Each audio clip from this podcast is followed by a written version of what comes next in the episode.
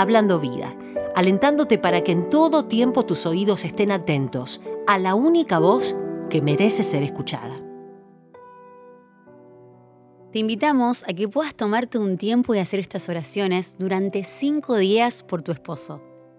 Creemos que la mujer prudente sabe edificar su casa y cubrirlos en oración es un buen comienzo en lo que a nosotras nos respecta hacer.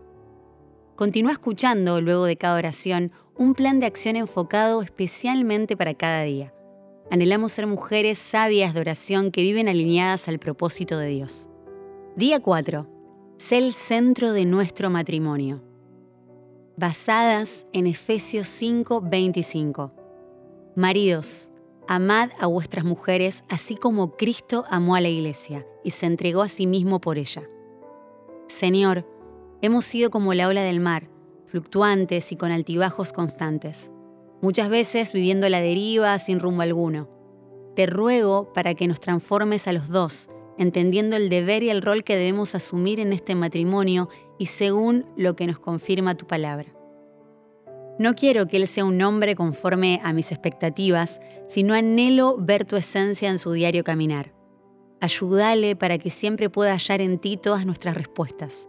Añade tu amor para que pueda amarme como tu palabra lo declara. Amén. Es necesario comprender el valor eterno que estamos construyendo para nuestra familia. El amor de Dios se manifiesta en la intimidad y nos lleva a conocer más e imitar a nuestro Padre.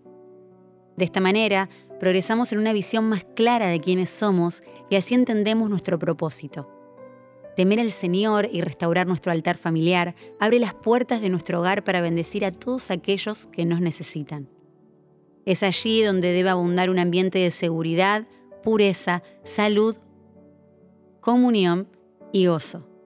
Lo que recibimos en nuestro tiempo de intimidad debe comenzar a reflejarse en nuestro diario vivir, ya que las personas a nuestro alrededor necesitan ver a Dios a través de la familia.